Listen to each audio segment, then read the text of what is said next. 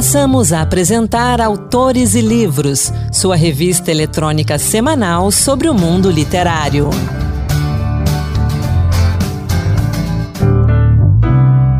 Olá pessoal, sou Anderson Mendanha.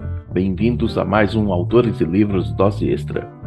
Hoje a gente destaca o livro de contos Coisa Amor de Pedro Jucá, publicado pela editora Urutau. Livro de estreia do escritor cearense Pedro Jucá, esse livro é composto por contos que abordam aversos e contradições das relações humanas a partir de situações cotidianas relacionadas sobretudo com a maternidade, o amor, a sexualidade e o desejo, e também o inconsciente, a morte, a memória, a loucura e a solidão. Pedro, bem-vindo ao Autores de Livros. Vamos conversar então sobre Coisa Amor, que trata desses vários temas aí. Seja bem-vindo. Obrigado, Anderson. Obrigado pela acolhida. É um, como eu falei, é um prazer estar conversando com você hoje aqui. É, mandar um salve, um alô para os ouvintes da Rádio Senado também. Estou muito feliz, é uma honra. Me sinto honrado de estar com você conversando. Pedro, fala um pouquinho para quem acompanha a gente aqui no Autores e Livros, o que é Coisa Amor, como que ele nasceu e vamos falando dele. Tá, o que é o Coisa Amor? Nossa, pergunta difícil. Recentemente, quando o pessoal é, me faz essa pergunta, eu desenvolvi uma resposta assim, meio é, para ter um, um, um, efeito assim. É uma, é uma mistura de é, Manuel Carlos com Lars von Trier, assim, tipo, são histórias cotidianas é, é para quem leu. É assim, eu vou te cortar, eu lendo ele realmente é por aí mesmo. Continua. Não é uma boa fórmula, não é uma boa é. fórmula, não é uma boa maneira de apresentar o livro, porque é difícil às vezes apresentar, porque são às vezes existem, são temáticas muito sutis, às vezes as histórias são sutis, assim, bem, as histórias em geral são bem cotidianas, por isso que eu brinco falando do Manuel Carlos, porque é, para o saudoso Manuel Carlos, quando ele ainda fazia as novelas, meu Deus, é, ele está vivo, né? Eu digo saudoso porque é, as novelas me, me, me dão saudade. Aquela história, é, são histórias familiares em geral, cenas cotidianas, não existem efemérides, não existem grandes, grandes causos, são histórias do dia a dia que de alguma maneira, e aí entra a coisa do Las von Trier, de alguma maneira tocam em questões mais profundas, né? E, e, e às vezes o livro é, retrata isso de uma maneira eu não sei se, se, chocante é exatamente a palavra, mas, mas é, toca feridas, né? Assim, um, do, um dos propósitos do livro foi foi dar uma revolvida nessa, nessa parte da gente que a gente muitas vezes quer deixar ali escondida, enterrada, é, que nem sempre é agradável entrar em contato com isso, mas eu acho que é crucial, é essencial para nossa para nossa sanidade pessoal e sanidade enquanto ser é, social, né? enquanto ser componente de uma sociedade que está constantemente, portanto, em contato com esse, com o outro e com os outros, e a gente precisa fazer laço, e é nesse laço que às vezes a gente se que a gente tropeça, né? E, e enfim, eu queria fazer esse tipo de provocação para levar o leitor e, e, as pessoas a quem o livro alcance a refletir sobre, sobre si, né? Sobre o próprio desejo e sobre a sua própria maneira de estar no mundo. São várias temáticas que são trabalhadas ali, algumas de uma forma muito mais intensa, outras dão algum descanso para a gente durante a leitura. É, como é que surgiram essas temáticas? Como é que nasceu a vontade de escrever esse livro de conto?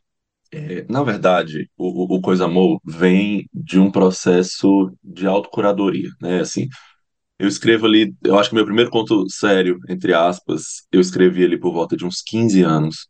E desde então eu vinha escrevendo de uma maneira mais ou menos diletante, espaçada, é, alguns contos. Então, é, quando começou a pandemia, no começo da pandemia, é, eu falei, não, agora eu preciso sentar e tomar vergonha na cara e escrever o que eu e fazer o que eu sempre quis fazer, que era escrever, né? E aí eu, eu, eu tenho uma, tenho uma frase do. Eu sou meio cria da psicanálise, apesar de ser do direito, eu trabalho com direito, eu sou meio cria da psicanálise. E Lacan falava que o, o psicanalista precisava ser um homem sério, né? E não no sentido de ser um homem sisudo, carrancudo, pesado, porque eu não sou essa pessoa. O Coisa Amor é um livro pesado, eu acredito, mas eu sou muito palhaço, eu tô sempre fazendo palhaçada e dando risada. É... Mas ele falava que o psicanalista precisa ser um homem sério no sentido da. É, existe um joguinho etimológico aí, né? é um homem sério na medida em que ele sabe fazer série do próprio desejo. é, ele precisa estar constantemente sustentando aquela aposta que ele faz em ser psicanalista. E eu tomo isso para minha escrita. Assim, é, eu, que, eu, chegou o um momento em que eu não, agora eu preciso ser um escritor sério. Não no sentido de ser sisudo, arrancudo, pesado, mas no sentido de alguém que sabe fazer série do próprio desejo de escrita.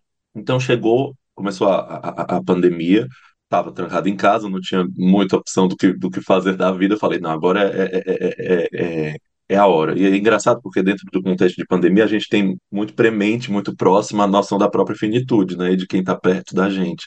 Uhum. Isso, isso fez emergir uma certa urgência. E não, eu, como eu disse, eu preciso tomar vergonha na cara, eu vou sentar a bunda na cadeira e vou escrever. Então eu tinha, havia contos prontos que eu reescrevi do zero. Veja, tem o, conto noturno, um dos contos do Coisa Amor, teve seu protótipo, ali, aquela centelha inicial, uma versão inicial muito, muito, muito é, precoce, numa, a partir de uma redação da oitava série. Veja que. E é um conto pesado, veja que eu era um adolescente um pouco problemático.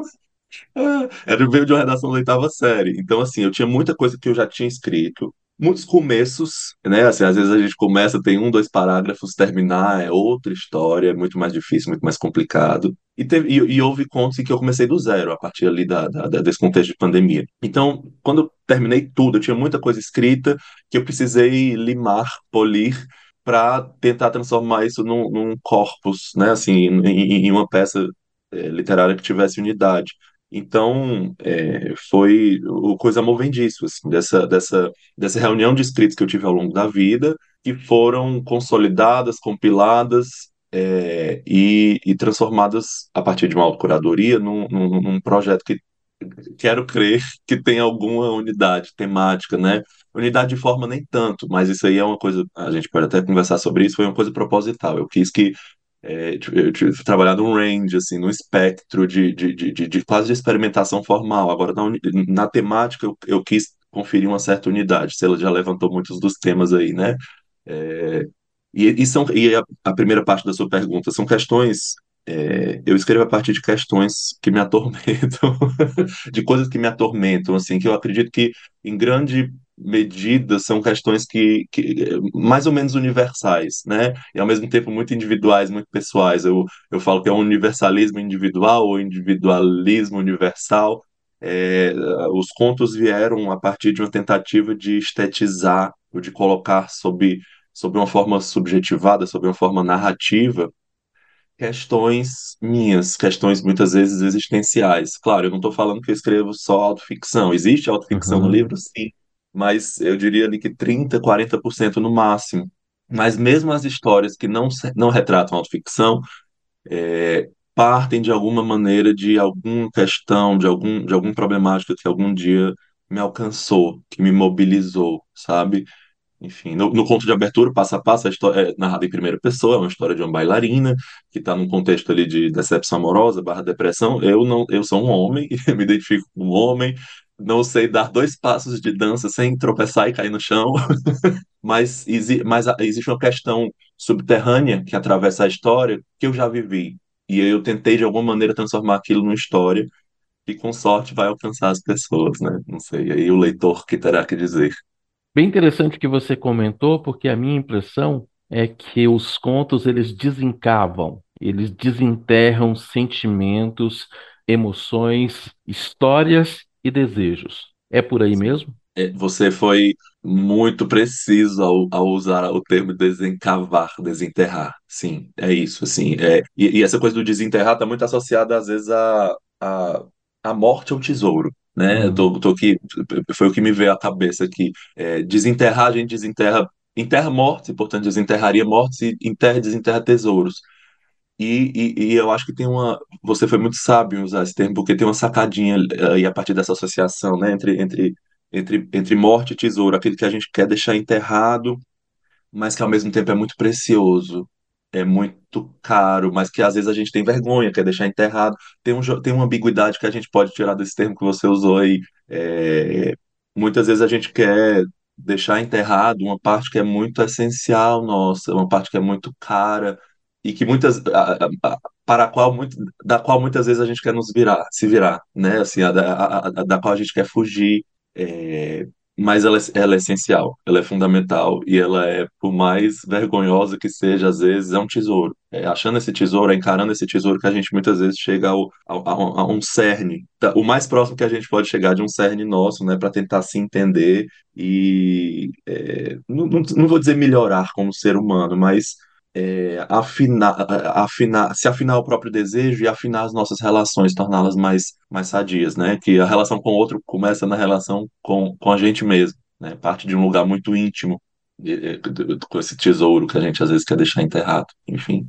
E como você falou da psicanálise, eu pergunto também, Coisa Amor é uma sessão de análise, psicanálise do Pedro Jucá? Com certeza. Não, é, é, é engraçado, assim. É... Porque você falou que você é uma pessoa alegre, gosta de fazer piada, imagina que seja sempre. A, a vida é uma festa. Mas por mais que alegre e festeiros que a gente seja, lá dentro sempre tem aquilo que a gente deixa guardado. Seja um tesouro ou seja um esqueleto. Né? Exato. E aí, na leitura dos textos, eu, principalmente começando voltando ali na bailarina, né? É, surgem questões existenciais que a gente às vezes precisa sim revelar para o próximo. E aí a literatura entra com força, né? Porque ela sim. dá opção para o autor para revelar as coisas que ele sente, mas ao mesmo tempo acrescentando outros elementos. Sim, sim. É, eu fiz muitos anos de análise, né? Eu estive no divã durante muitos anos, talvez sete, oito anos. É, e ali eu tive contato com o inconsciente, né? Eu, eu aprendi a escutar de alguma maneira essa, esse flash rápido que é a abertura do inconsciente e a gente vai aprendendo a se ouvir. Inclusive, eu, eu terminei meu processo de análise achando que eu me tornaria psicanalista. E quando eu estava ali chegando no final, que a gente nunca sabe se é mesmo o final, né? De novo, é da ordem de uma aposta. Quando eu estava chegando no final, eu, eu, eu me vi trilhando um caminho de volta para a literatura, que era algo que estava meio que latente, enterrado, talvez, é, há um tempo, e eu me vi saindo, saindo da análise não pela própria psicanálise, mas saindo da análise pela via da literatura. E é curioso porque o ponto que une esses dois, esses dois saberes humanos, né, literatura e psicanálise, é a palavra. É, psicanálise é palavra também, literatura é, sobretudo, palavra. Então, a resposta é sim, é uma sessão de psicanálise minha, é, não só é, a partir das temáticas, como eu disse, eu, eu escrevo a partir de, de, de, questões que de alguma maneira me atormentaram ou me comoveram algum dia, né? Atormentar talvez seja uma palavra forte. Comover no sentido de mover conjunta, mover conjuntamente no movimento quase de placa tectônica ali, lento, mas grandioso, né? Mas é, essa esse contato com a palavra, essa, experimenta essa experimentação com a palavra surge também na, na, na minha escrita. Então, na temática, eu estou colocando coisas minhas ali, estou depositando questões e conteúdos meus, sim, mas o trato com a palavra e às vezes a maneira como a história se estrutura ou ela ganha às vezes uma vida própria é também essa, esse reflexo de um contato com o inconsciente. Eu só sei disso porque eu já estive em contato com esse, com esse saber é, é, próprio, que o inconsciente é uma forma de saber, digamos assim, na, no divã, né? Então, é claro, os contos são muito bem pensados, muito bem revisados, re, revisados à exaustão, mas é muito bonito perceber que, às vezes, chega ao leitor um elemento, uma parcela de, de uma verdade que havia me escapado e que está ali no texto mas que escapa mesmo a mim, porque mesmo a mim é, é, Uhum. é da ordem de um inconsciente, é da, então assim, é uma coisa que não se esgota, não se esgota. Às vezes você escuta uma, uma, uma leitura de, de, de alguém, de um leitor, uma leitura de um leitor, né, assim, uma interpretação de um leitor que revela um outra, uma outra, uma outra dimensão do texto, uma outra dimensão daquela história que escapava mesmo a mim, autor, né? Eu sou muito avesso a essa ideia, porque muitas vezes o pessoal gosta de dizer que ah, eu escrevi, está tudo sob o meu, sob o meu controle, é, eu sou, eu estudei muito, eu revisei muito, beleza, estuda-se muito, revisa-se muito, há um cuidado, um esmero, mas há sempre algo que escapa. Eu gosto de assumir isso, assim, sabe? Isso é muito, é muito interessante quando você está lendo um livro e você percebe ali que tem uma, um, um que a mais ou a menos de algo que talvez o autor não tenha percebido e eu assumo isso. Eu gosto quando as pessoas me, me desvendam e me descobrem, sabe, assim, de alguma maneira. Como a filosofia é, nos diz que a, as ideias elas são vivas, né? Sim. Elas existem por si só e a palavra é a materialização dessas ideias. Eu concordo contigo quando você diz que você escreve uma coisa e muitas vezes nós, leitores, vamos ver aquilo que passou desapercebido na sua escrita, mas que faz parte sim da ideia e que muitas vezes sim. o autor não percebeu. Exato. E eu quero Exato. aproveitar também a sua fala de, do cuidado com a palavra para falar da escrita, o cuidado com a linguagem. A gente tem contos que, que vão ali numa prosa, uma prosa mais profunda, quase barroca.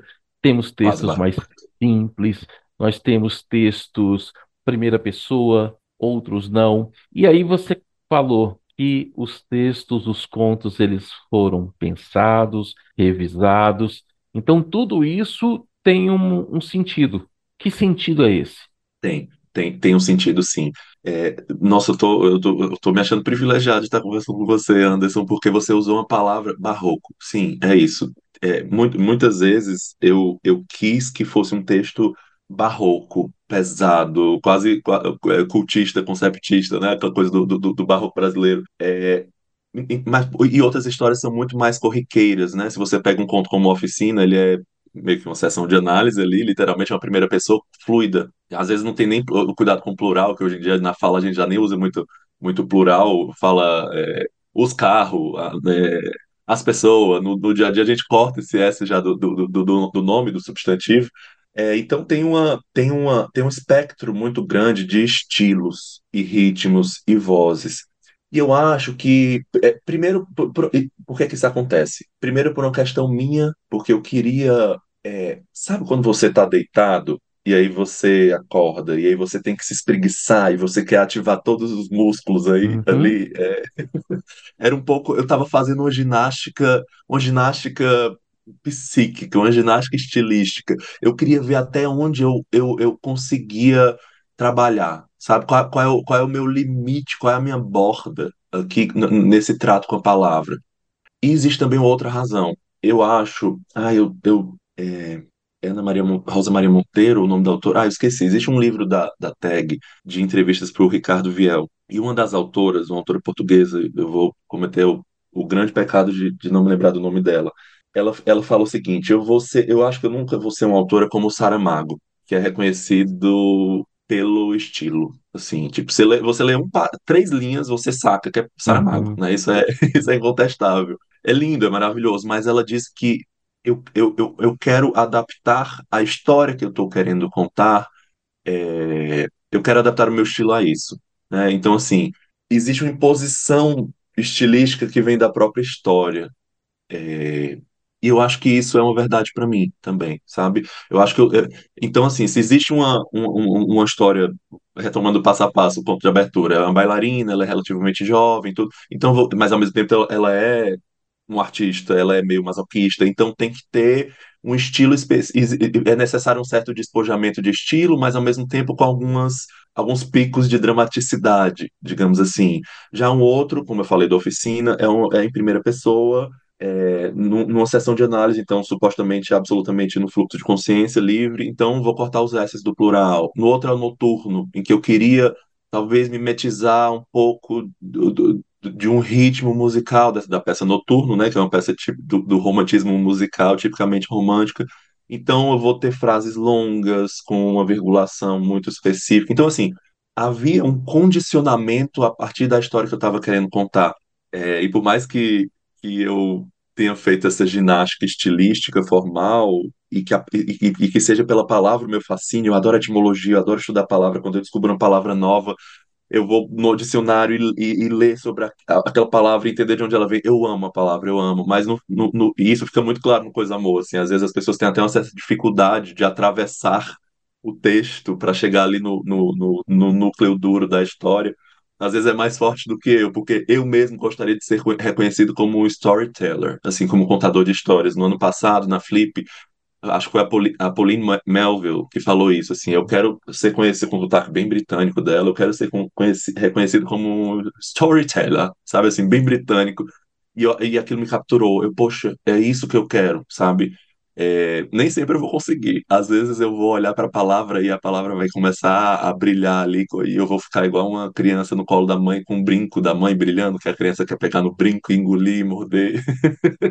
é, mas, então assim, às vezes sim, vai haver uma, uma até um excesso de elaboração estética, vai haver até um, um flerte com um barroco, coisa amor, isso, isso é muito patente, mas eu gosto eu queria ser reconhecido pelas histórias. Eu queria que as histórias que eu estou contando ali alcançassem as, as pessoas e, e, chegassem até as pessoas e as comovessem. Enfim, é, é isso. E onde você costuma encontrar essas histórias? Não só nas, nos acontecimentos do seu dia a dia, né? Onde você busca essas histórias? Nos acontecimentos, no, nos acontecimentos dos dia, do dia a dia de pessoas próximas a mim. Tô brincando. Assim também, sobretudo. Olha que então vai ter gente que vai escutar a gente. Opa, quer dizer que sou eu ali? Pode ser, pode ser. É, inclusive tem gente que quer e que gosta, né? Eu tenho escrito crônicas quinzenais pro, pro, pro Curitiba Cult, um canal de cultura aqui de, de, do Paraná, de Curitiba. E, aí, e é não ficção. E aí sou eu, Pedro Jucá, e minha voz, eu falando da minha vida mesmo.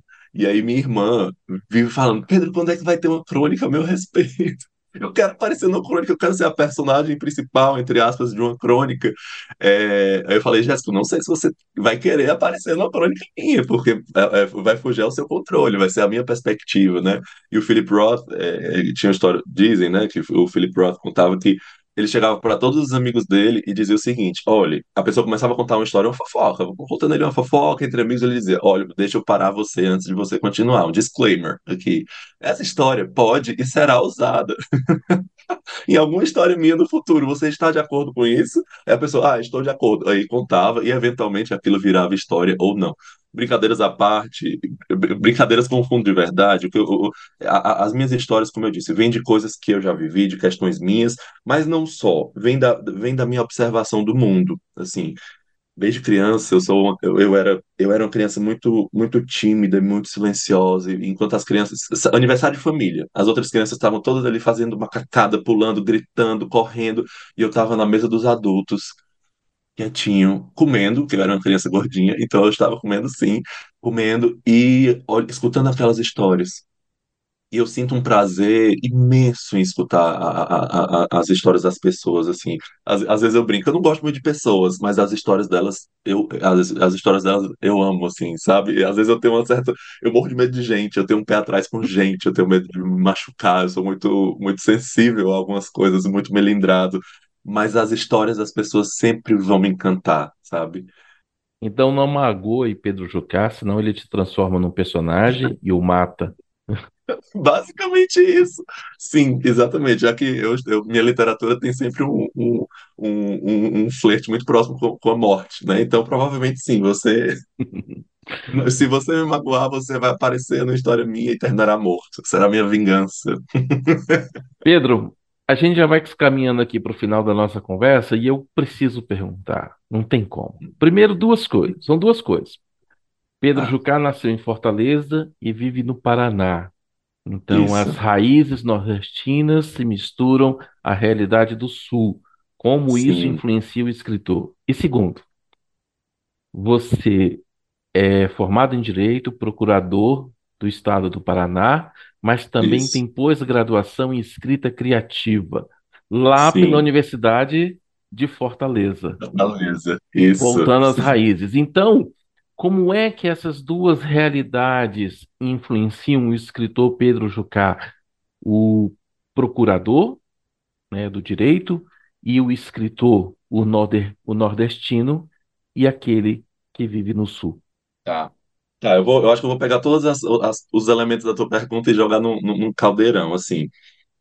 Ah, a primeira, a primeira é essa questão do, do sul, né? Assim, eu vim, eu vim para cá é, por conta do concurso, né? Eu, eu na época eu fui oficial de justiça durante quatro anos no interior do Ceará e na época eu já tinha sido aprovado no concurso, eu não sabia se eu ia ser nomeado ou não. Então eu estava ali na, naquela ocasião eu estava diante de uma bifurcação. Eu estava na formação, além da além da, da, da, da pós-graduação em, em escrita criativa pela Unifor, que é mais recente inclusive na minha vida, eu já eu estava numa formação em psicanálise, é, já já estava algum tempo, alguns anos, é, no, tinha me filiado ao Corpo Freudiano lá em Fortaleza.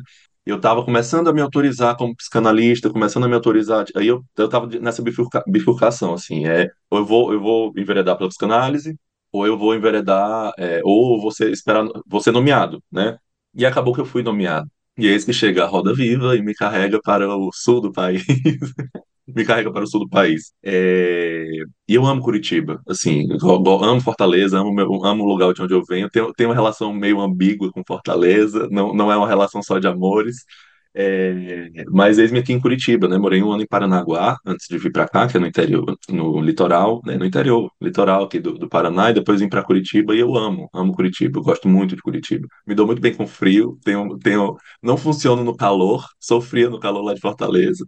É, Agora, como, como essa existência no Sul influencia minha, influenciou minha escrita, é curioso. Eu tô com um romance pronto, tô aí à procura de editor e tal. Eu não sei se no Coisa Amor existe tanto, essa influência aparece tanto, mas no romance, que já é uma escrita depois do Coisa Amor, já é mais recente, isso aparece mais. É, mas aparece de uma maneira mais imediata, no sentido assim, de que o romance se passa numa cidade fictícia, mas é nítido que é do sul do país. Assim, essa coisa das quatro estações bem definidas e de como isso, é, é, isso vai influenciar na história, inclusive, o frio, o calor, é, é um- uma herança de, de, de familiares italianos, ascendentes italianos e, e, e, e alemães. Isso também entra na história como traço de personalidade. No Coisa isso não está tão presente, eu acho. O Coisa Amor tem muito Fortaleza, né? Algumas, eu acho que Fortaleza é referida até nominalmente, assim, mais de uma vez. É, tem, tem muito Fortaleza ali, né? Eu quis situar algumas histórias ali, porque eu acho que é, tá- estava mais ligado à minha verdade do momento ali, sabe? Uma coisa mais atual, mais, mais presente. Agora, a segunda parte da pergunta com relação à coisa do procurador. De novo, o que costura todas essas, essas minhas andanças eh, da vida entre literatura, psicanálise e direito é a palavra. Existe uma. É, inclusive, meio que quem sou eu, tá na bio do meu Instagram, ali, movendo palavras de um lado para o outro. Isso se aplica a todas as áreas da minha vida. É, existe uma cena de Ozark, série da Netflix, em que a personagem principal, o cara, é o Marty, eu acho que é Marty o nome dele, ele é contador. E ele tá falando com a advogada do cartel lá do, da galera do crime. Quem assistir vai saber do que eu tô falando. Eu não vou dar spoiler para quem não assistiu. A série é fenomenal, recomendo demais. É, E aí ele tá meio que se explicando, dizer- querendo dizer que, fa- falando do limite da atuação dele. Aí ele diz assim, poxa, mas eu sou um contador. Eu só, é, ele usa, é, I move numbers around. A frase é essa, eu movo números de um lado para o outro. E aí a advogada, como resposta, vira para ele e diz: E eu sou uma advogada, eu movo palavras de um lado para o outro. I move words around. Ponto. Eu achei essa frase fantástica e eu achei que se aplicava. Eu tomei para mim, tipo, meu Deus, é isso. É, é o que eu faço da minha vida, mover palavras de um lado para o outro. Porque mesmo no direito, e aí no direito essa palavra vai, vai se revestir de uma dimensão retórica, né? De quer convencer o outro de algo, quer, quer levar o outro a ter um convencimento específico de A, B ou C. Mas é palavra ainda. É o trato da palavra, é, é esse esmero, esse, esse burilado com a palavra.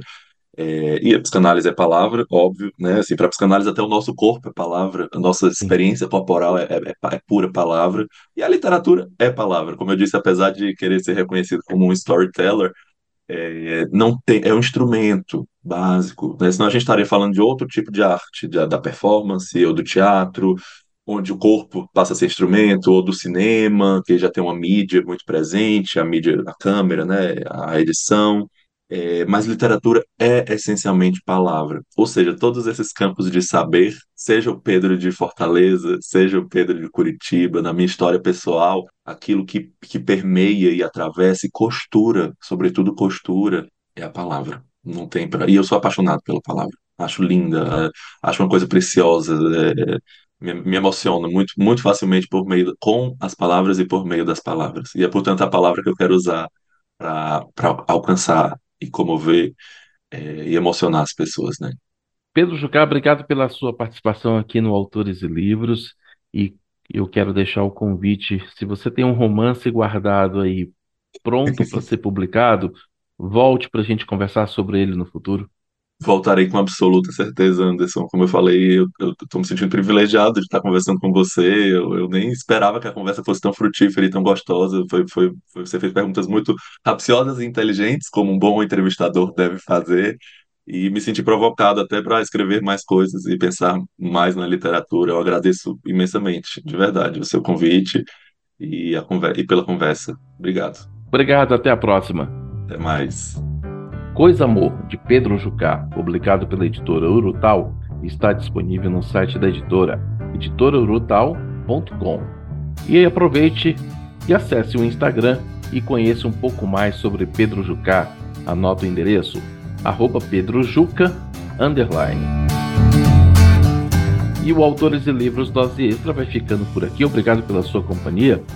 Antes de encerrar, eu convido vocês a acompanhar as outras edições do Autores e Livros, disponível no site da Rádio Senado, senado.leg.br barra rádio. Disponível também nas principais plataformas de podcast. Um grande abraço e até o próximo programa. Boa leitura!